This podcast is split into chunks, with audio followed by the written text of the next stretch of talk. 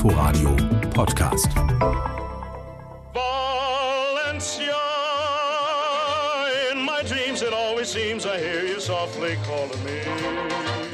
Valencia, unter Orangenbäumen mit einer Brise vom Meer das Paradies erleben. So hat Toni Martin den Ort der Sehnsucht nach einem unbeschwerten Leben im Süden in seinem Hit der 50er Jahre besungen. Was ist von dieser romantischen Verklärung geblieben?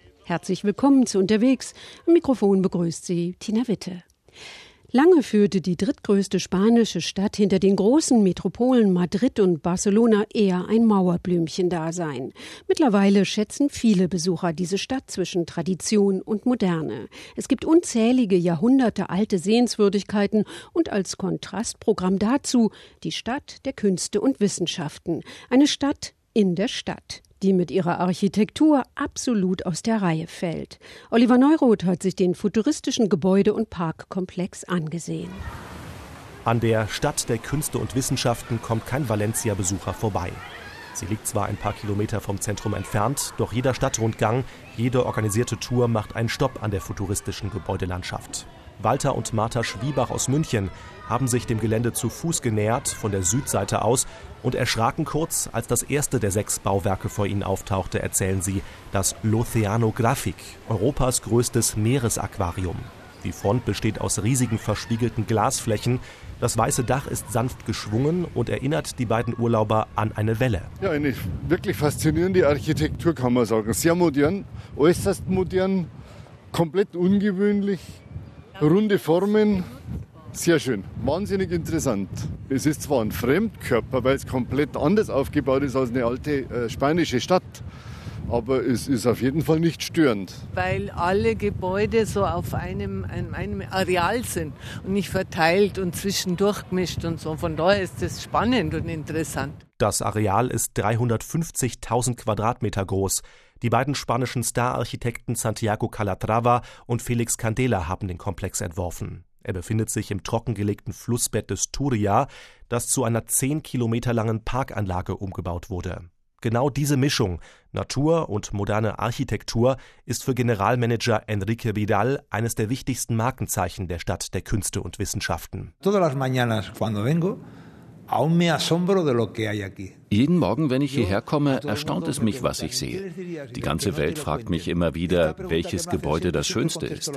Es ist so, als würde man ein Kind fragen, ob es lieber seine Mutter oder seinen Vater mag. Ich kann es nicht sagen. Ich liebe alle Gebäude. Sein Büro hat Vidal im Herzstück der Anlage, dem Wissenschaftsmuseum. Wer von außen auf das dreistöckige Gebäude blickt, sieht riesige weiße Stahlbetonträger, einige haben die Form von überdimensionierten Haken oder Stacheln. Zwischen ihnen sind große Fensterflächen eingesetzt. Dadurch ist es im Museum fast so hell wie draußen vor der Tür. Tagsüber kommen vor allem Schulklassen aus Valencia und der Region zu Besuch. Sie sollen mehr über die Natur und ihre Gesetze lernen, und zwar auf eine interaktive Art. Die Grundregel lautet, eher untypisch für ein Museum, Anfassen und Ausprobieren ausdrücklich erlaubt. Die Kinder erfahren zum Beispiel, wie viel Wasser sich genau in ihren Körpern befindet. Dazu steigen sie auf eine spezielle Waage. Gegenüber von ihnen füllt sich ein Behälter mit exakt der Menge Wasser, die zu ihrem Körpergewicht passt.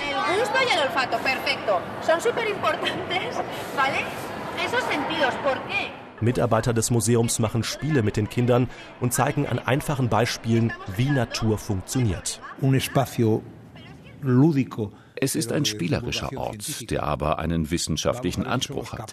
Mal sehen, ob wir in der Lage sind, die Lust auf Wissenschaften bei jungen Menschen zu wecken.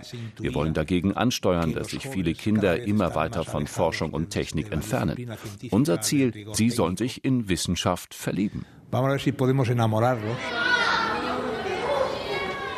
Nach einem Stopp im Museum folgt für die meisten Schulklassen ein weiterer nebenan, im Lemisphärik, dem 3D-Kino der Anlage. Es hat die Form einer Kuppel und soll ein übergroßes Auge darstellen, das sich öffnen und schließen lässt. Morelia, 125 million years ago, was an area near. Das Kinoprogramm im Lemisphädik steht ebenfalls ganz im Zeichen der Forschung. Es laufen also keine Hollywood-Blockbuster, dafür Dokumentationen über Naturereignisse oder wissenschaftliche Zusammenhänge. Alles gut verständlich aufgearbeitet. Die Zuschauer sitzen in bequemen Sesseln und blicken auf eine riesige, leicht gebogene Leinwand. Mit einer 3D-Brille fühlt es sich an, als stünde man direkt vor den Niagara-Fällen in einem US-Nationalpark oder neben einem Dinosaurier. Im vergangenen Jahr kamen 150.000 Besucher ins Kino, freut sich der Manager. Wenn du nur das Hemisphärik siehst, kommt es dir groß vor. Wenn du es aber zusammen mit den Gebäuden drumherum betrachtest, schließt du es ins Herz, weil es das kleinste ist. Vor allem im Vergleich zum mächtigen Palau de les Arts Reina Sofia gleich nebenan, dem Opernhaus Valencias. Es ist das mit Abstand größte Gebäude der Kunst- und Wissenschaftsstadt und hat die Form einer riesigen gestreckten Kugel. Man könnte auch sagen, es sieht aus wie ein überdimensioniertes Ei. Enrique Vidal sieht noch weitere Parallelen. Wenn ich im Foyer stehe, komme ich mir vor wie im Heck eines Schiffes. Eines Schiffs aus dem 18. oder 19. Jahrhundert, wie wir sie aus Piratenfilmen kennen. Oder wie man sich die Kabine des Kapitäns vorstellt. Alles ist aus Glas. Andererseits sieht die Oper für mich wie ein Helm eines Kriegers aus. Die Oper verfügt über vier Konzert- und Veranstaltungssäle auf einer Gesamtfläche von 37.000 Quadratmetern. Auf einer der oberen Ebenen befindet sich ein Garten mit Palmen. Joe aus New York steht mit versteinerter Miene vor dem majestätischen Bau. Yeah, the architecture is amazing. Um, it's die Architektur ist unglaublich. Viele Teile des Gebäudes sind freihängend. Das hat nichts mit den retortenartigen Bauwerken zu tun, die überall auf der Welt zu finden sind. Ich liebe diesen Ort. Meine Freundin hat ihn entdeckt. Absolut atemberaubend, das alles zu sehen.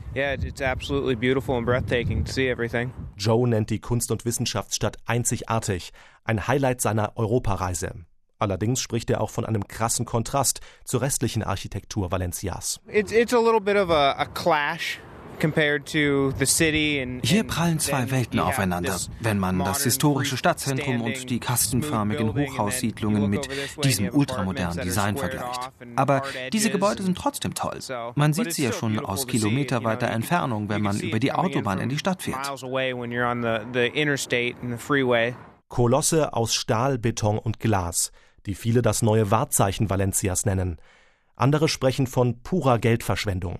Der Bau der Gebäude hat mehr als 1,2 Milliarden Euro gekostet. Ursprünglich angesetzt waren 300 Millionen. Darüber regt sich zum Beispiel Laura auf, eine Touristenführerin der besonderen Art. Sie engagiert sich in der Bürgerbewegung Ruta del Despilfarro, Route der Vergeudung. Auf einer Spezialtour präsentiert Laura Valencias Bausünden und die Stadt der Künste und Wissenschaften ist ihr Lieblingsstartpunkt. Der Komplex wurde gebaut, weil man dachte, er könnte eine touristische Werbung sein. Sie dachten, dass täglich Tausende kommen würden. Und jetzt merken sie, dass die ganze Anlage defizitär ist. Denn das Publikum, das sie erwartet haben, kommt nicht. Zumindest schauen sich viele Besucher die prächtigen Bauwerke lieber von außen an, als Eintrittskarten zu kaufen und hineinzugehen. Doch Museumsmanager Bidal verteidigt das Konzept der Anlage. Schließlich stünden Kultur und Forschung im Mittelpunkt, nicht der Kommerz. Im vergangenen Jahr habe man fast zweieinhalb Millionen Tickets verkauft. Es ist unvorstellbar, dass sich in Europa ein solches Zentrum selbst finanziert. In den USA ist das anders. Dort gibt es riesige private Stiftungen, die so etwas betreiben. Aber in Europa springt meistens der Staat oder die Gemeinde ein. Wir wollen diese öffentliche Unterstützung auf ein Minimum reduzieren. Und wir sind zuversichtlich, dass das auch gelingt, dass wir stetig mehr Geld einnehmen durch den Verkauf von Eintrittskarten und Events. Valencia wollte groß sein Anfang des Jahrtausends und sich nicht länger hinter Städten wie Barcelona und Madrid verstecken müssen. Der Stadt ging es gut, der Immobiliensektor boomte, Kredite waren billig und die konservative Stadtregierung Valencias stark. Museumsmanager Bidal erinnert sich. A principios de la década de los años 90 del siglo pasado Anfang der 90er Jahre standen in ganz Spanien große Ereignisse an. 1992 zum Beispiel die Olympischen Spiele in Barcelona und die Weltausstellung in Sevilla. Man wollte stark sein, Infrastruktur erschaffen. In dem Zusammenhang entstand auch das berühmte Guggenheim Museum in Bilbao. Und schließlich wurde auch unsere Stadt der Künste und Wissenschaften gebaut.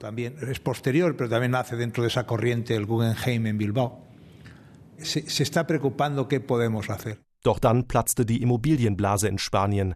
Valencia stolperte in die Schuldenkrise und seine Politiker über die Korruption.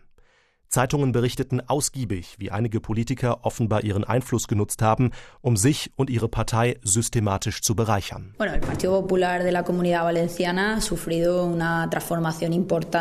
Doch die große Korruption gehöre der Vergangenheit an, sagt Eva Ortiz, Generalsekretärin der konservativen Partei PP in der Region Valencia.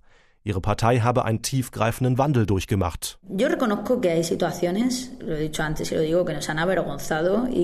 Ich gestehe, dass es Situationen gab, die uns beschämt haben. Auch wir haben uns von einigen Parteifreunden hintergangen gefühlt. Das sage ich ganz offen. Sollte es Menschen gegeben haben, die ihre Stellung zum persönlichen Vorteil genutzt haben, sollten sie zur Rechenschaft gezogen werden.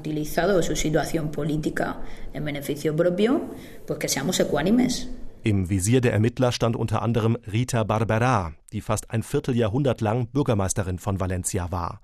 Im September 2016 wurde ein Verfahren gegen sie eingeleitet. Der Vorwurf Geldwäsche. Barberá stritt alles ab, trat aus Protest sogar aus der konservativen Partei PP aus. Ihren Sitz im Senat behielt sie aber. Ich bin in keinen einzigen Korruptionsfall verwickelt, auch wenn mir das immer wieder vorgeworfen wird. Fernsehsender verbreiten gerne Lügen und wollen manipulieren. Im November 2016, wenige Tage vor einer gerichtlichen Anhörung, überschlugen sich die Ereignisse. Rita Barbera erlitt einen Herzinfarkt. Sie starb in einem Hotel in Madrid.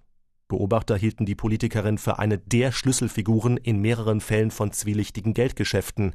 Eine lückenlose Aufklärung ohne Barbera kaum mehr möglich. Valencia gilt auch deshalb unter vielen Spaniern bis heute als die Hauptstadt der Korruption. Das Image ist angekratzt. Dessen ist sich auch Laura Juppis vom Tourismusverband Valencias bewusst. Ebenso, dass die Stadt der Künste und Wissenschaften immer wieder als Beispiel für besonders schwere Fälle von Korruption herhalten muss. Das ist etwas, das äh, mehr in Spanien miterlebt wurde und ab und zu auch in den internationalen Medien als Beispiel für die Korruption in Spanien leider war. Aber das ist etwas, das es schon vorbei ist. So, wir sind jetzt in eine neue Etappe von der Politik in, in Spanien.